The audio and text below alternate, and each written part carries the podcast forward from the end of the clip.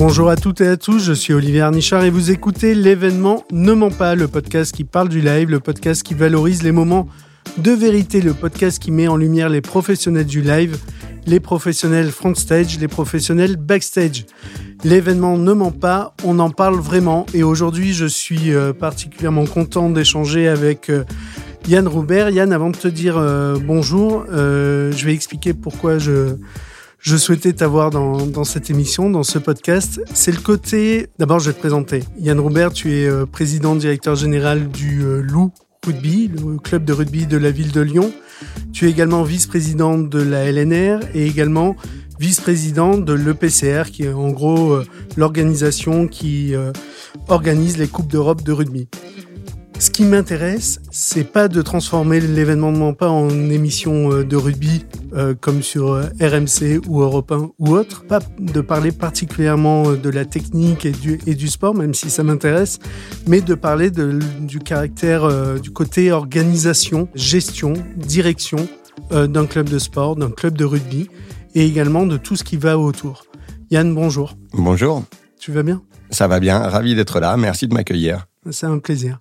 Yann, on va entrer dans le vif du sujet. Est-ce que tu peux nous expliquer, j'ai nommé tes fonctions, mais est-ce que tu peux nous raconter quel est ton métier aujourd'hui? Et puis dans un deuxième temps, nous raconter quand même concrètement euh, tout ton parcours qui t'a mené à ce poste que tu occupes depuis 2012 2012, ouais, Noël 2012, ça fait donc un peu plus de dix ans, ça nous rajeunit pas, surtout moi en l'occurrence. Donc oui, c'est vrai que depuis, depuis Noël 2012, je suis le président du Loup Rugby. Euh, il y a deux grandes missions, essayer de faire performer l'équipe du Loup Rugby. Euh, donc là, ben, c'est tout simplement de gagner des matchs et d'essayer d'aller chercher des titres. Euh, à l'époque, en 2012, on était en Pro D2, on était 9e à cette époque-là. Aujourd'hui, on est en top 14 euh, avec ben, un Graal qui s'appelle le bouclier de Brennus, qui est le, le trophée qui récompense le champion de France qu'on n'a pas eu à Lyon depuis 1933. Donc ça fait 90 ans qu'on attend et j'espère qu'on attendra un peu moins pour le prochain. Ça peut être dans un mois, comme ça peut être dans 90 ans. J'espère que le plus vite sera le mieux, évidemment. Euh, donc ça, c'est évidemment la partie émergée de l'iceberg. Et puis au-delà d'essayer de faire gagner cette équipe et que du coup, ben, les gens passent un bon moment quand ils viennent nous voir au Matmut Stadium de Gerland et que ça draine des communautés ben, qui, qui, qui aiment le rugby, qui aiment le lourd rugby et avec qui ben, on espère partager des émotions que seul ce sport peut nous offrir. Euh, il y a un autre métier autour qui est d'essayer de pérenniser l'entreprise lourd rugby parce que j'aime bien dire qu'un club, c'est une équipe une entreprise. Ça n'est ni que l'un ni que l'autre, évidemment jamais l'un sans l'autre. Euh, du coup, bah, il y a effectivement organisé des événements que sont les matchs, mais il faut savoir qu'on a 16 matchs dans l'année, euh, donc les 350 autres jours, il faut bien faire tourner notre stade. Et du coup, au Matmut Stadium de Gerland, on accueille à peu près 300 événements dans l'année qui n'ont pas forcément à voir avec le rugby. Et puis de gestionnaire d'équipe de rugby, on est devenu aussi restaurateur. C'est un restaurant qu'on fait tourner tous les jours. On est devenu hôtelier puisqu'on a ouvert un hôtel il y a en décembre dernier. On est un peu promoteur immobilier et on est organisateur d'événements, euh, jusqu'à des, enfin, de petits événements pour 50 personnes, jusqu'à un festival de musique où on accueille Black Eyed Peas, Stromae ou Relsan. Donc en gros, l'idée c'est d'essayer bah, d'organiser un peu tout ça pour euh, pour que bah, pour que pour que l'équipe gagne le plus possible et que l'entreprise soit pérennisée dans son modèle économique et accueille de plus en plus de monde, euh, on espère, pour partager des bons moments au stade et autour du rugby. Génial, c'est très clair. Ça nous fait beaucoup de contenu euh, à partager. J'ai déjà pas mal de questions euh, qui se baladent dans ma tête quand je t'écoute. Mais euh, avant, est-ce que tu peux nous raconter ton parcours et comment tu en es arrivé à ce poste que tu occupes du, coup depuis un peu plus de dix ans? Ouais, sans doute une suite de mauvais choix, soit les miens, soit ceux de mes actionnaires. dessus.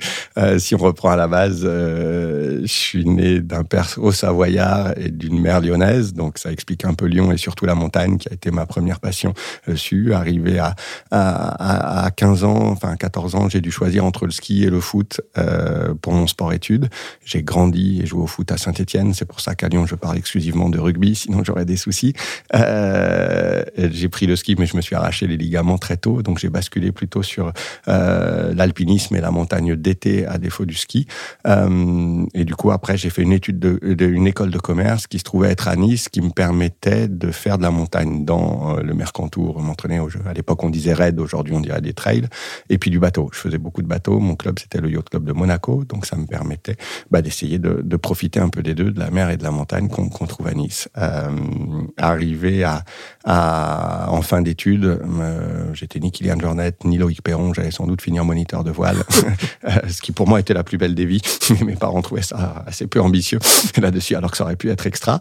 Euh, du coup, j'ai essayé de prendre un, un, métier un peu plus stable. Euh, et à l'époque, Bouygues Télécom recrutait des anciens sportifs de haut niveau qui connaissent bien le milieu du sport pour aller communiquer euh, à travers les événements ou des partenariats. Euh, c'était le début de la téléphonie mobile. Ça aussi, ça nous rajeunit pas. Et du coup, ils voulaient mmh. faire savoir qu'ils captaient aussi sur les lieux de vacances, donc en l'occurrence la mer et la montagne. Donc mon premier job, ça a été euh, d'aller monter des partenariats dans les stations de ski et dans les clubs de voile, ce qui était pour moi la plus belle des vies parce que ça ressemblait à ma vie d'étudiant. Euh, sauf qu'au lieu de dormir dans ma voiture ou à la Belle Étoile, j'étais invité dans les hôtels. Donc c'était, ça a été très sympa. J'ai fait ça pendant pendant trois ans et demi avant de repasser du côté pratiquant. J'avais pas dit tout à fait au revoir à, la mer et à la montagne en tant que pratiquant. Donc je suis repassé du côté pratiquant le temps d'une expédition autour du monde euh, pour aller grimper et naviguer euh, le temps d'une grosse année scolaire avec quatre copains. En fait, on a on essayait d'être aux bons endroits pour pouvoir grimper en fonction des saisons. Donc au Népal après la mousson, en Nouvelle-Zélande pendant l'été, en Patagonie avant euh, qu'il fasse trop froid, dans les Andes avant la, saison des pluies. Et puis entre-temps, en mettant pas mal de navigation bah, là où on passait euh, dessus. Donc ce qui était, ce qui était une très belle année. Euh, juste pour, pour bien comprendre, tu commences ta carrière professionnelle et là, au bout de trois ans, tu prends une année pour t'auto-challenger avec trois autres amis. Exactement. Euh... sans doute pas fait le deuil du côté sportif, sûr, quoi, ouais. en gros. Et je voulais repartir. On a eu la chance de trouver des partenaires qui nous ont accompagnés euh, bah, pour aller faire une, une, grosse vingtaine de sommets à plus de 5000 mètres, une quinzaine à plus de 6000 mètres. Okay. Euh, donc ça nous a permis bah, de passer une année assez extraordinaire. Et là, cette fois, c'est pas mes parents qui m'ont rattrapé, c'est ma femme. À l'époque, c'était ma petite amie, euh, parce que j'avais la conviction, pareil, qu'avec un VTT, un baudrier, on peut être le plus heureux des hommes dans la cordillère blanche au Pérou, ou conduire des bateaux en Polynésie ou au Brésil, euh, ça m'allait très bien aussi. Et là, cette fois, c'est bah, celle qui est devenue ma femme aujourd'hui, euh, qui m'a dit, bah non, essayons de reprendre une vraie vie. et ça se passe plutôt en France. Donc là, je suis rentré et j'ai basculé du coup. Je suis resté dans, dans le sponsoring et l'événementiel. Je suis rentré, on s'est marié, on a deux enfants aujourd'hui. Euh, mais j'ai basculé chez, chez SFR, où le point oui. commun, c'est pas la téléphonie mobile, c'est le sponsoring et l'événementiel pour m'occuper du sponsoring et des événements chez SFR, où là, c'était beaucoup de sport à nouveau, mais plus du foot, euh, Fédération française de foot, équipe de France, Coupe du Monde 2006 à l'époque, euh, Coupe de France, des randos raids des CFR, on s'est mis dans le golf, on a gardé du ski euh, là-dessus, et puis beaucoup de musique, des partenariats avec des salles comme les Zénith, comme l'Olympia, euh, comme la Cigale, comme des festivals de, de musique.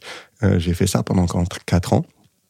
Avant de rentrer dans le groupe GL Events, c'est là qui c'est ça qui va faire le lien avec le loup rugby, euh, où je me suis occupé du Moyen-Orient pendant un peu plus de trois ans et du sport. Et le lien euh, GL Events, c'était depuis 2006 l'actionnaire principal du loup rugby. Euh, et en 2012, du coup, GL a, a souhaité peut-être euh, remettre un peu la, la main sur l'opérationnel aussi du loup rugby. Euh, et du coup, en 2012, je suis arrivé à la présidence du loup, ce qui marquait un peu la reprise en main du groupe GL Events par ce club dont il était déjà actionnaire principal depuis un moment. Voilà. D'accord. Donc, donc, voilà comment ça fait. Bah, maintenant dix ans avec un projet de club. Enfin, je trouve un projet qui avait tout pour être passionnant parce que bah, il y a l'ADN sport du, groupe GL Evans qui est, évidemment impliqué sur les grands événements sportifs. Il y a le côté très lyonnais et puis il y a le côté passion. Enfin au rugby, j'avoue que c'était pas mon sport. J'ai joué euh, à l'époque lointaine où je courais vite, j'allais dépanner à, l'aile ou à l'arrière euh, en étudiant, mais j'ai jamais joué à, haut niveau et j'avais envisagé. Par contre, euh, dans le sport de haut niveau, on parle le même langage quel que soit le sport. Et je trouve le projet passionnant parce que pour moi, il avait un potentiel qui est assez extra à trois niveaux. Niveau rugbystique d'abord. Euh, c'est vrai que dans un rayon d'une heure autour de Lyon, on pense souvent sud-ouest quand on parle de rugby, mais il faut savoir que dans un rayon d'une heure autour de Lyon, c'est une centaine de clubs et 60 000 licenciés. Donc la matière première, si j'ose dire, la passion pour le rugby, les joueurs et les joueuses, elle, elle est là, exactement. Mmh. Deuxième potentiel dans ce même rayon, c'est d'une heure autour de Lyon, c'est en gros 1 500 000 personnes. Euh, si on en fait venir ne serait-ce que 2%, ça peut faire 30 000 tous les week-ends. Je dis ça sans arrogance. À l'époque, on, on jouait devant un peu moins de 3 000 personnes, mais, mais c'est la vision qu'il faut avoir et l'ambition qu'on doit doit, se donner. Puis le troisième potentiel, il est économique. Faut pas se voiler la face. Dans le sport de haut niveau aujourd'hui, il faut des moyens. Euh, mais si on est bon, je dis bien si on est bon, parce que si on n'est pas, ben, on, crèvera et tout le monde s'en fichera. On doit pouvoir trouver les moyens de nos ambitions parce qu'on est la deuxième ville, la deuxième région, la deuxième économie de France. Euh, donc si on est bon, on doit pouvoir mobiliser les moyens pour monter euh, un beau club, une belle équipe. Et c'est vrai que bah, depuis, depuis ces dix années, avec l'appui de notre actionnaire principal, GL Evans, et puis aussi des, des autres partenaires et actionnaires lyonnais qui, nous suivent, comme le groupe Serfim ou le groupe M2C, euh, bah, on a essayé de construire euh, collectivement un, projet qui avance. On est passé de Pro D2 à Top 14, on est resté en Top 14 pour la première fois. Euh, on avait couper le, projet en quatre étapes, avec une étape zéro qui est tout ce qui s'est passé avant nous, parce qu'on est évidemment les héritiers de ceux qui, depuis 1896, c'est la création du loup, donc ça fait, ça fait, ça fera presque 130 ans, euh, bah, donne du temps, de l'énergie, de la sueur pour ce maillot rouge et noir. Donc on est évidemment les héritiers de ce qui s'est passé avant avec les hauts et les bas.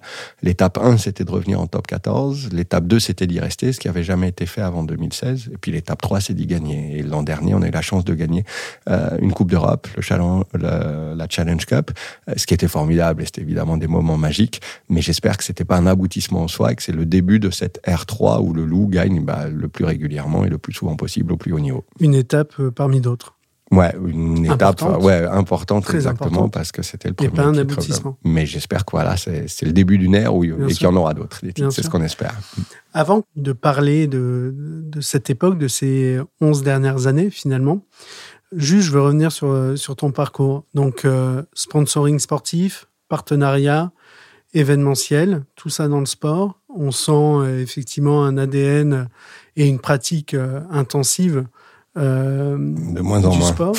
de moins en moins. Bah, écoute, ça nous fait encore un point commun. C'est malheureux, mais. mais aussi un, un, côté très international dans ton parcours. Même dans ton expérience d'un an à la conquête de plusieurs euh, montagnes ou monts, mais également avec euh, ton poste au Middle East.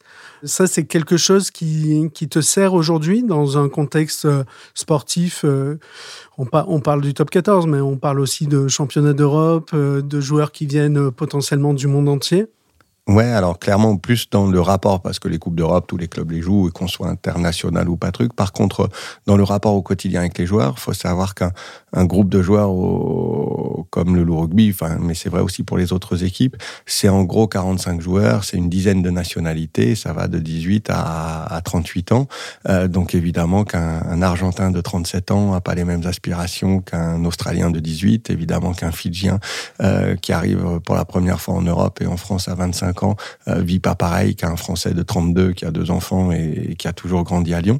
Euh, donc il y a clairement euh, un mix des cultures, des profils qui rend le truc passionnant, mais qui est aussi un challenge, quoi, aussi excitant soit-il, parce que l'idée, c'est que quand ils sont sur le terrain, ils soient tous lyonnais et qu'on oublie à la fois qui a quel âge, qui vient d'où, mais que tout le monde soit bien, fasse corps au sein de ce maillot rouge et noir qui est celui du rugby.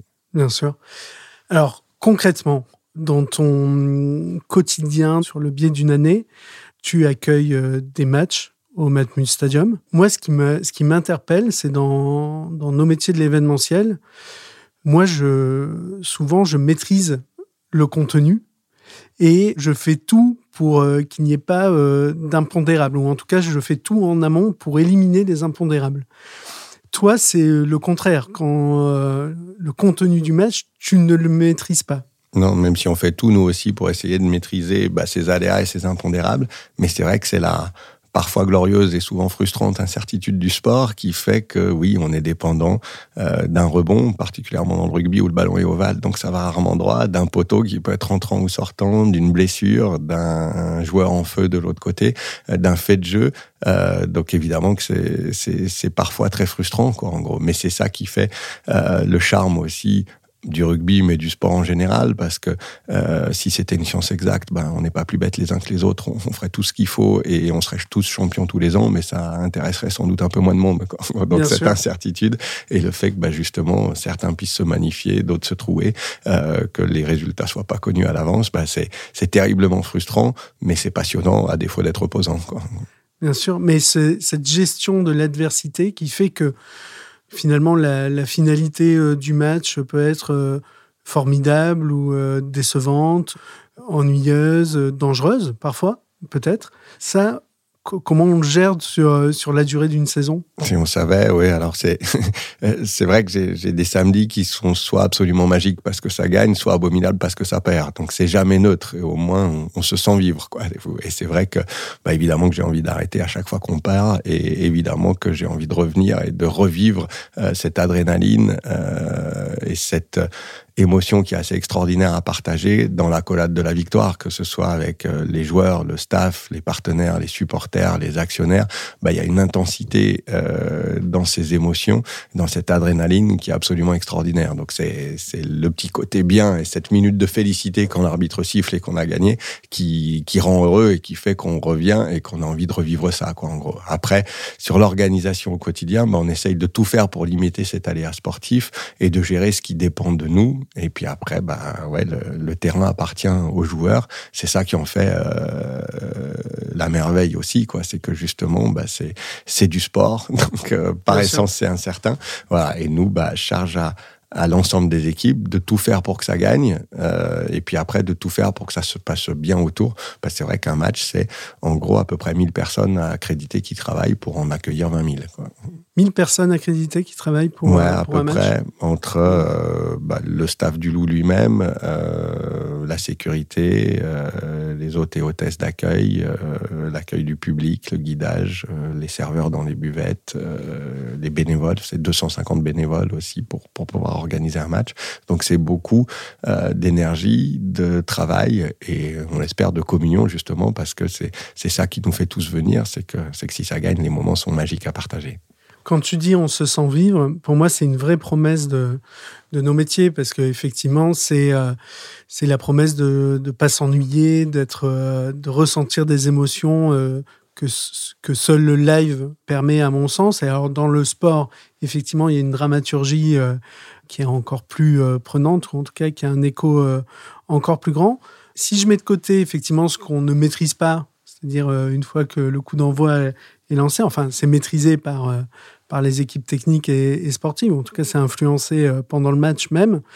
Mais sur la partie organisationnelle, est-ce que tu peux nous parler du, de la dimension euh, entertainment des lives sportifs aujourd'hui? Il y a une concurrence qui est forte. Vous avez été souvent, avec la crise, on a parlé des, des événements hybrides, mais finalement, euh, les événements sportifs ont toujours été hybrides avec les, retransmissions à la télé.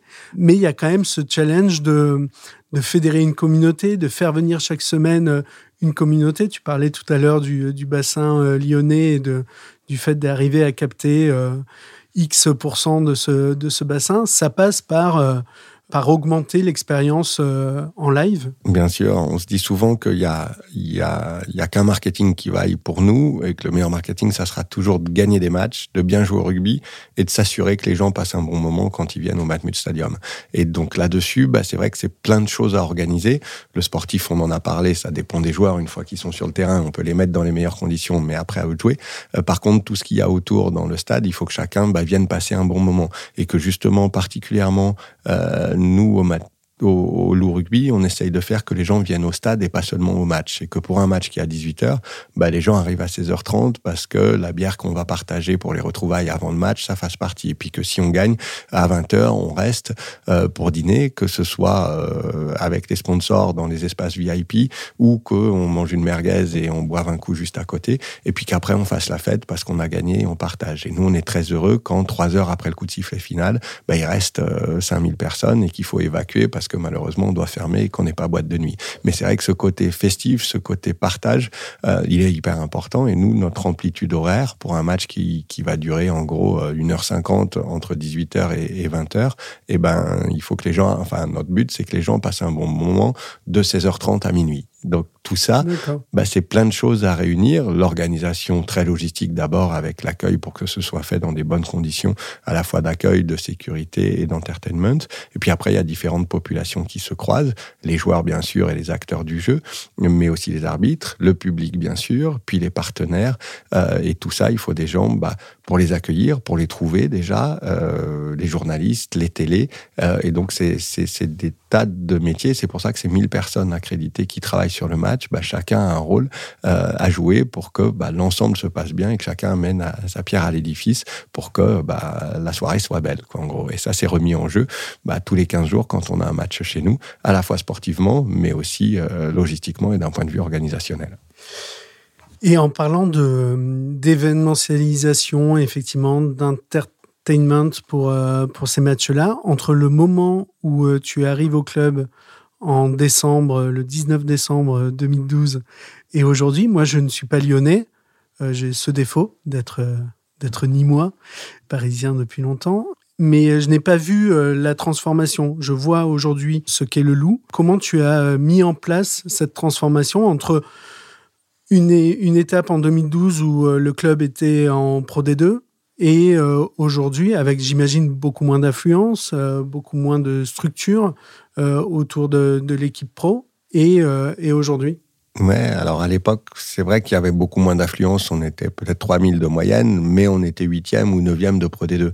Euh, et je reviens sur le fait que le seul marketing qui vaille, c'est de gagner des matchs et bien jouer au rugby euh, pour essayer de rentrer dans le cercle vertueux du rugby qui fait que si on gagne des matchs, ben, on intéresse plus de monde. Si on intéresse plus de monde, on a plus de partenaires. Si on a plus de partenaires, on a plus de sous. Donc on peut recruter des bons joueurs, donc on peut gagner des matchs et ainsi de suite. Et ce cercle vertueux, dans un sens, évidemment qu'il est très vite vicieux dans l'autre là-dessus.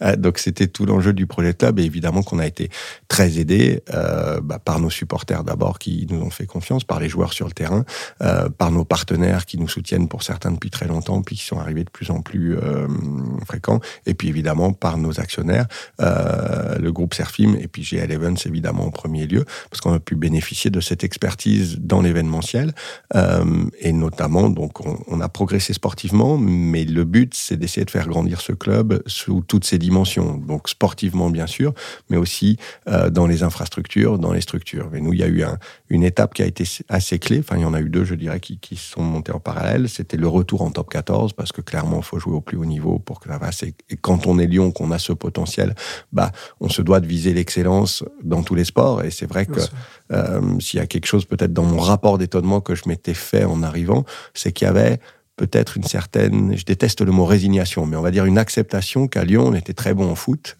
et moyen moins en rugby. Alors que non, fort du potentiel qu'on a évoqué au début, on doit être bon en tout, quoi, y compris en rugby. On doit pouvoir viser le plus haut niveau et l'excellence dans le rugby aussi, évidemment, puisqu'on a tout pour réussir. Euh, donc, le premier truc, ça a été de s'en convaincre et de convaincre bah, les acteurs là-dessus. Parfois de faire un peu le ménage, ça n'a pas été le plus agréable, mais parce que il y a même certains joueurs qui étaient un peu plus confortables en, en deuxième division qu'en première, parce parce que ça tape un peu moins fort. On n'a pas la Coupe d'Europe, donc on a un week-end tranquille de temps en temps. Puis finalement, on gagne un peu moins, mais c'est quand même beaucoup plus confortable. Donc non, évidemment, d'avoir un esprit de compétiteur et d'avoir tout le monde qui, qui, qui, soit orienté vers un objectif qui était de, de gagner et de progresser. Donc ça, c'était sportivement. Et puis après, d'un point de vue infrastructure, on a eu quelque chose qui a été assez clé.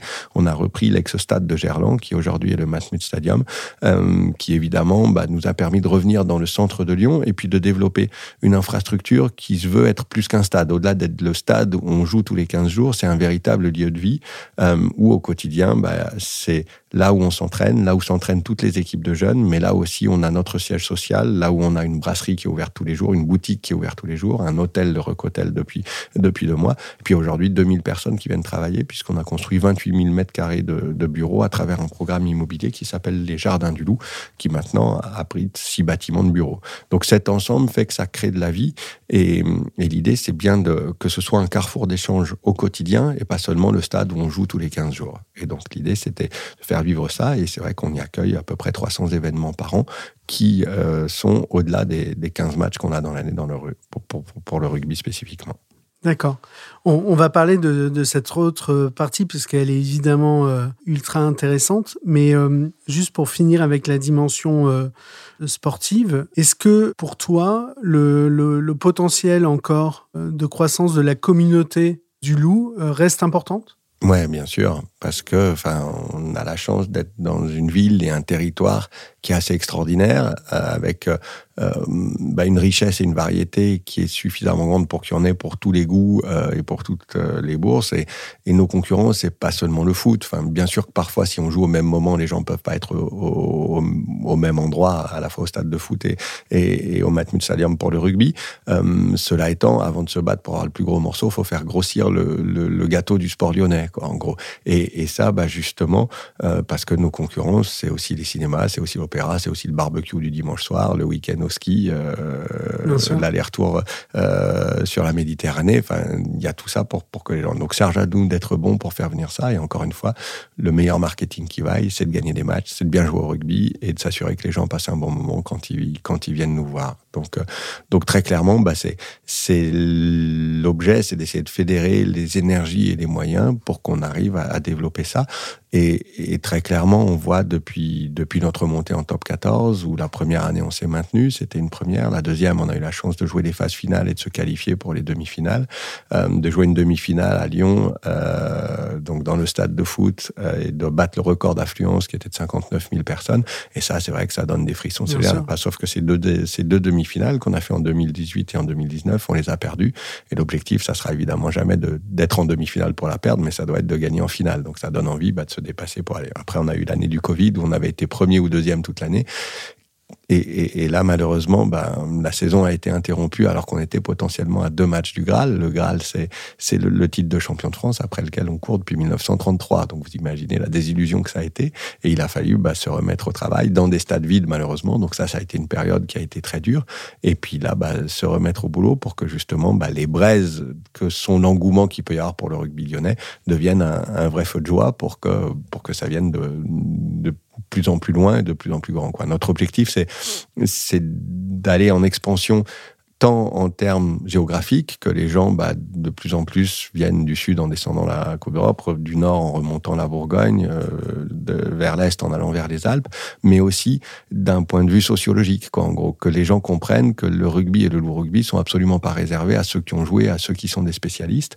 Euh, maintenant, on a de plus en plus d'étudiants, mais mon idéal, ce serait même que euh, des femmes de 45 ou 50 ans, au lieu d'aller à un resto le samedi, se disent si on allait au loup plutôt que d'aller au cinéma ou se faire un resto tout simplement, parce qu'il y a de la place pour tout le monde et le rugby, c'est vraiment pour tous. Et c'est là qu'il faut que, à la fois, on soit bon sur le rugby, mais aussi qu'on propose une expérience qui soit, euh, qui soit agréable pour tous. D'ailleurs, je rebondis, la, la du, du, loup, tu me dis si je me trompe et si elle a changé depuis, mais pour moi, c'était euh, la force du loup est dans la meute. C'est toujours vrai. C'est toujours vrai? Ok. Et là, le complément, c'est que la force de la meute est dans le loup aussi.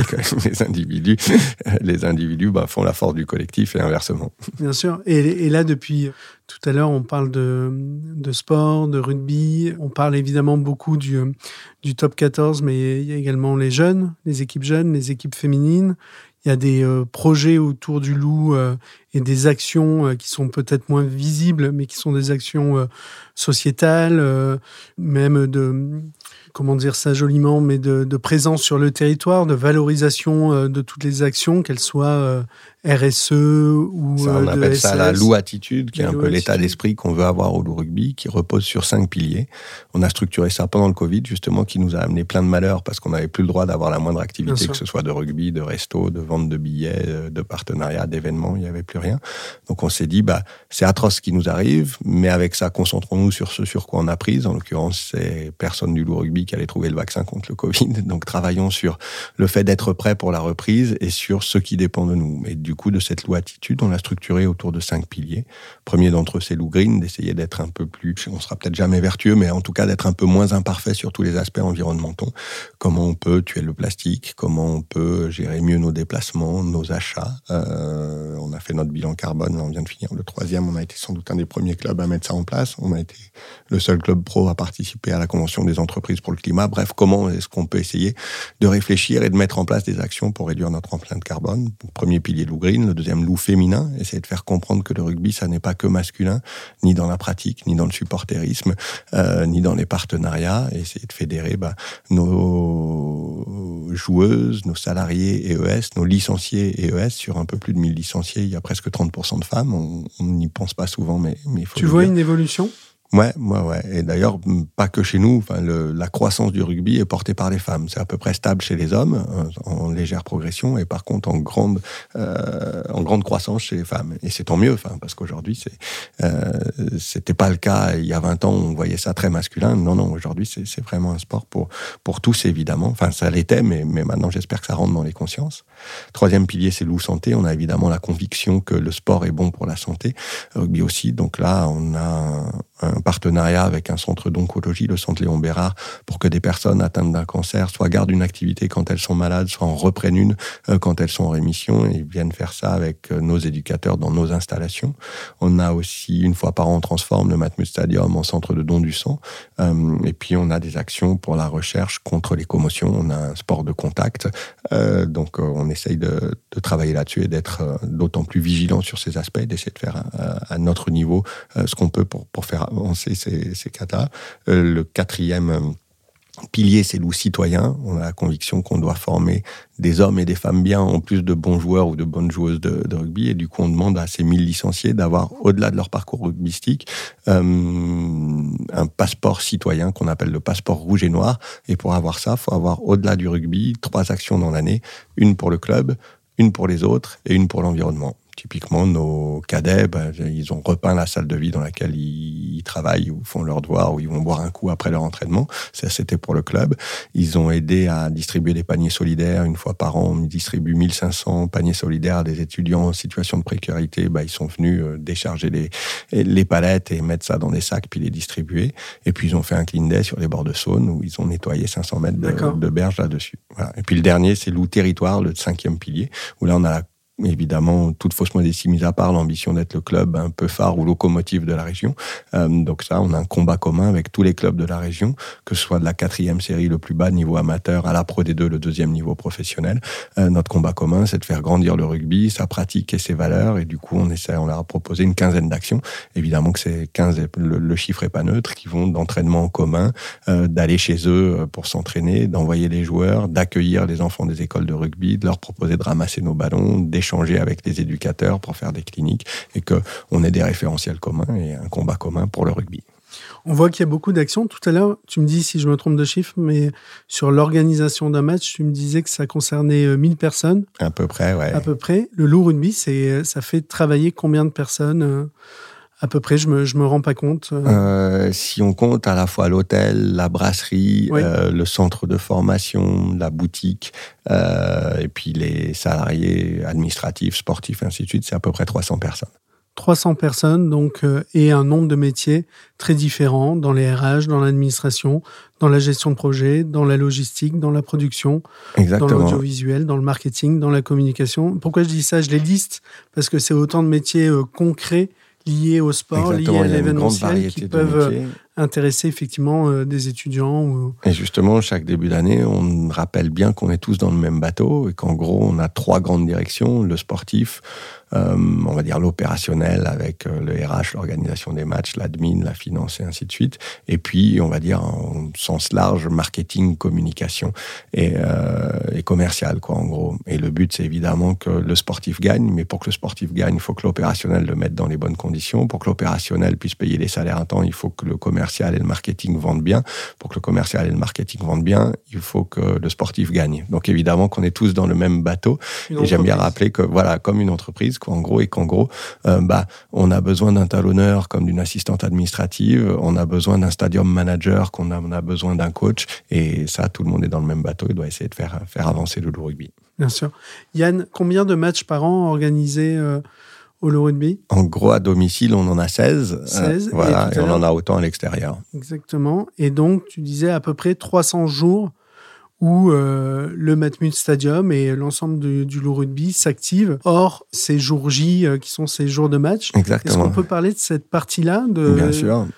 de toute la partie finalement création d'événements où accueil d'événements autres au sein du Matmut Stadium. Exactement, et c'est vrai que ça va de la convention de la boîte locale qui veut accueillir ses salariés, qu'ils soient 50, 100 ou 1000, à l'organisation d'un concert pour Orelsan, Stromae ou Black Eyed Peas qu'on a eu la saison dernière. Donc il y a un panel d'événements qui est, assez large et qui fait que bah, ce Matmut Stadium est un véritable lieu d'accueil, en gros, et un lieu événementiel, euh, au-delà d'être simplement notre stade.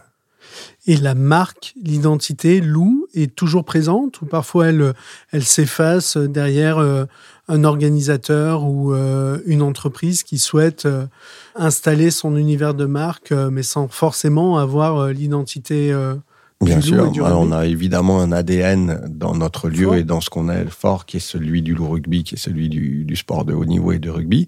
Euh, cela étant, si on n'en veut pas et qu'on veut, enfin très souvent certains viennent justement pour pour cet ADN. Euh, après, on est des lieux événementiels comme des autres, comme euh, peuvent l'être n'importe quel parc d'exposition, palais des congrès ou lieu événementiel.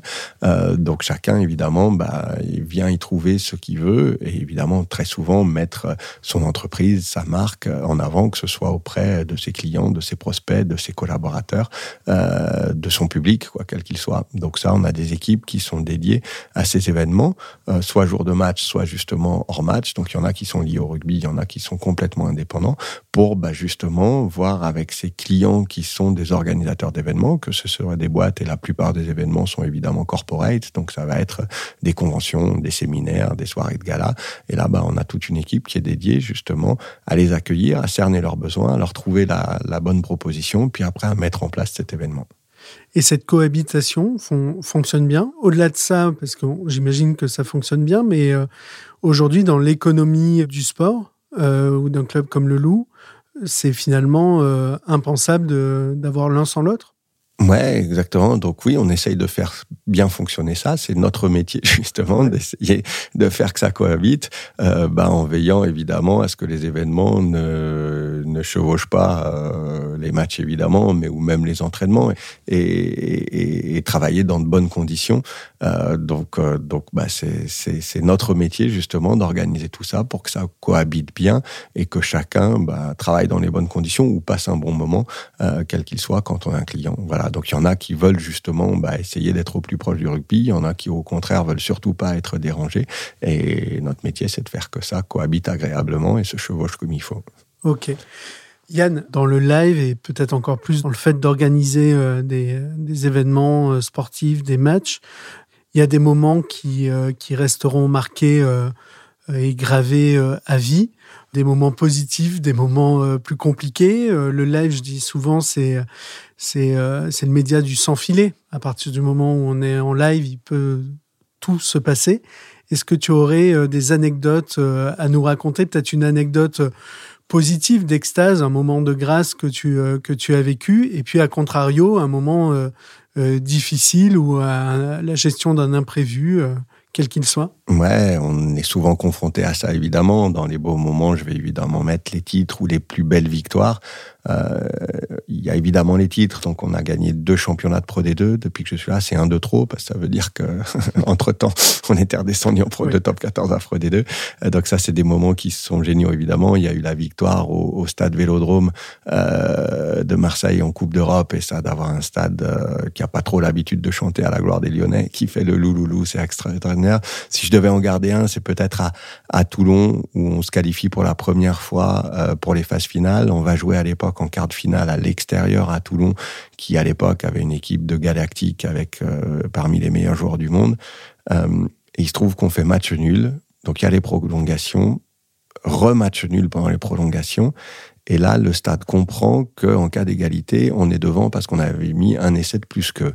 Et il y a cette dernière minute, donc c'est au stade Mayol qui est un peu mythique dans, dans le rugby, où l'ambiance est toujours un peu chaude et évidemment un peu hostile pour l'équipe qui vient jouer contre eux parce qu'il y a un public qui est assez phénoménal à Toulon et, il y a une vraie belle ferveur. Et le stade comprend que on va passer devant, on joue chez eux dans leur 22 et qu'on peut plus perdre, quoi, en gros.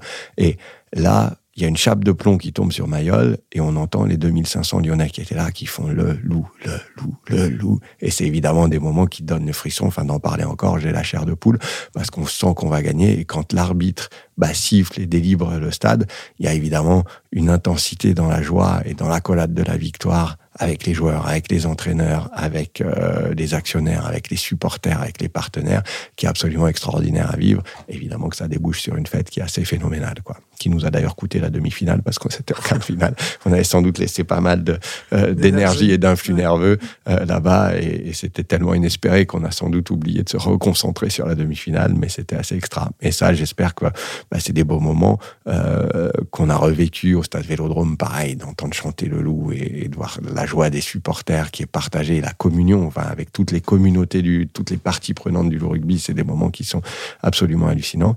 Et j'espère que les meilleurs sont encore ceux qui sont à venir. Quoi.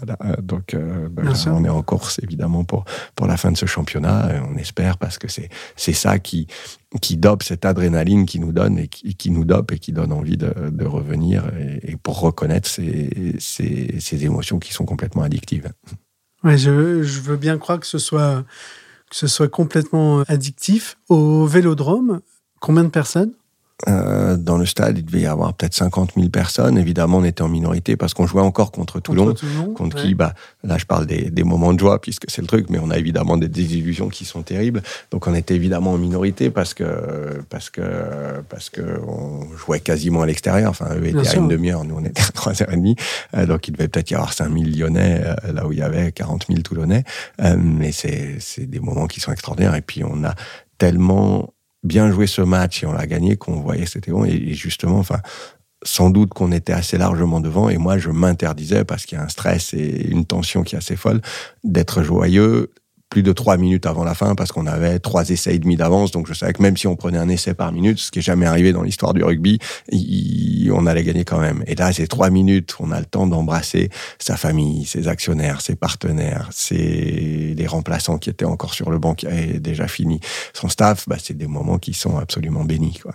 Ouais, là, c'est moi qui ai des frissons à, à t'écouter. Ça, quand même, il y a une question qui me vient à l'esprit. On a parlé de, des situations où euh, vous accueillez des matchs au Madmut Stadium. Dans le cas inverse, quand vous vous déplacez, que, quelle est la, la posture de l'organisation euh, du Loup? Vous êtes, euh, vous êtes visiteur? Là, on est visiteur, exactement. C'est toujours le club qui reçoit, qui est l'organisateur du match et donc de l'événement et qui a à sa charge toute l'organisation donc accueil du public et ainsi de suite. Donc c'est beaucoup plus confortable pour nous confortable. quand on est à l'extérieur, parce que là, bah, on n'a pas grand-chose à faire si n'est de préparer son match.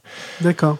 Mais au-delà de l'équipe sportive, technique, il y, y, a quand même un encadrement de logistique euh, ou de, de, Oui, donc là, il faut organiser le déplacement. Donc là, bah, on a un team manager dont c'est le métier okay. de s'assurer que c'est ça, de réserver euh, le bus, le train, enfin le mode de transport qu'il faut, euh, l'hôtel qui va derrière. Donc ça, c'est de la logistique, bien sûr. Et puis à l'encadrement sportif, de bien préparer les joueurs pour qu'ils soient prêts.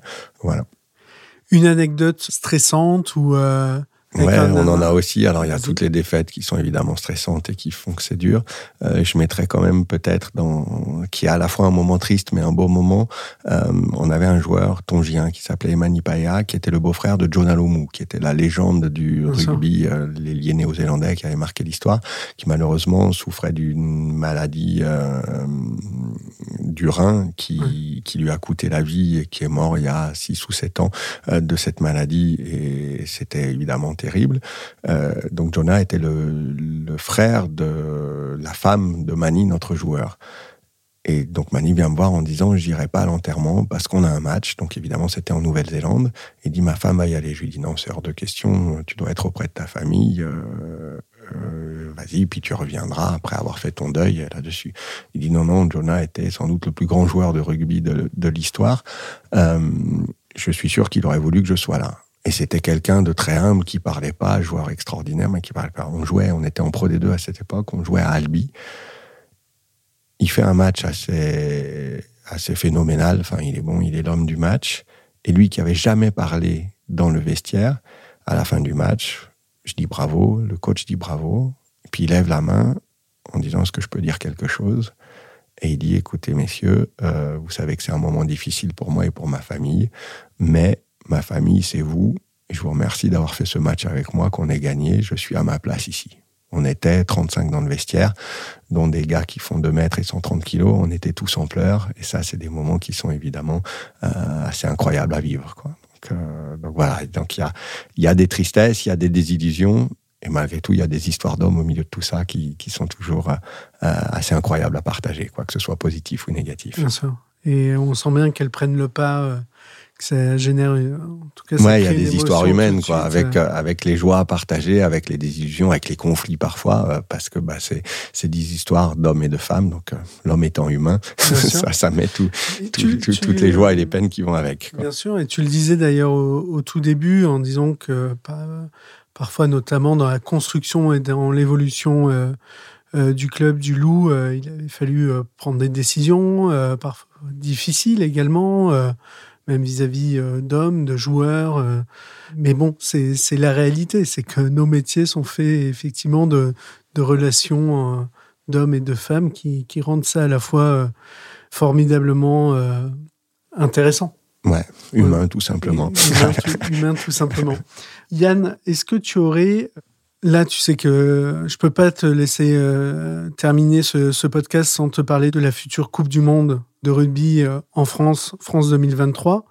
Tu es euh, le dirigeant euh, du Loup Rugby. Est-ce que tu as un point de vue sur, sur cette Coupe du Monde, des attentes, des espérances? Je parle de jeu, mais je parle d'organisation également. Bien sûr, j'ai avant tout, comme tous les Français, des espérances de supporters, parce qu'honnêtement, c'est la première fois qu'on va attaquer une Coupe du Monde en étant favori.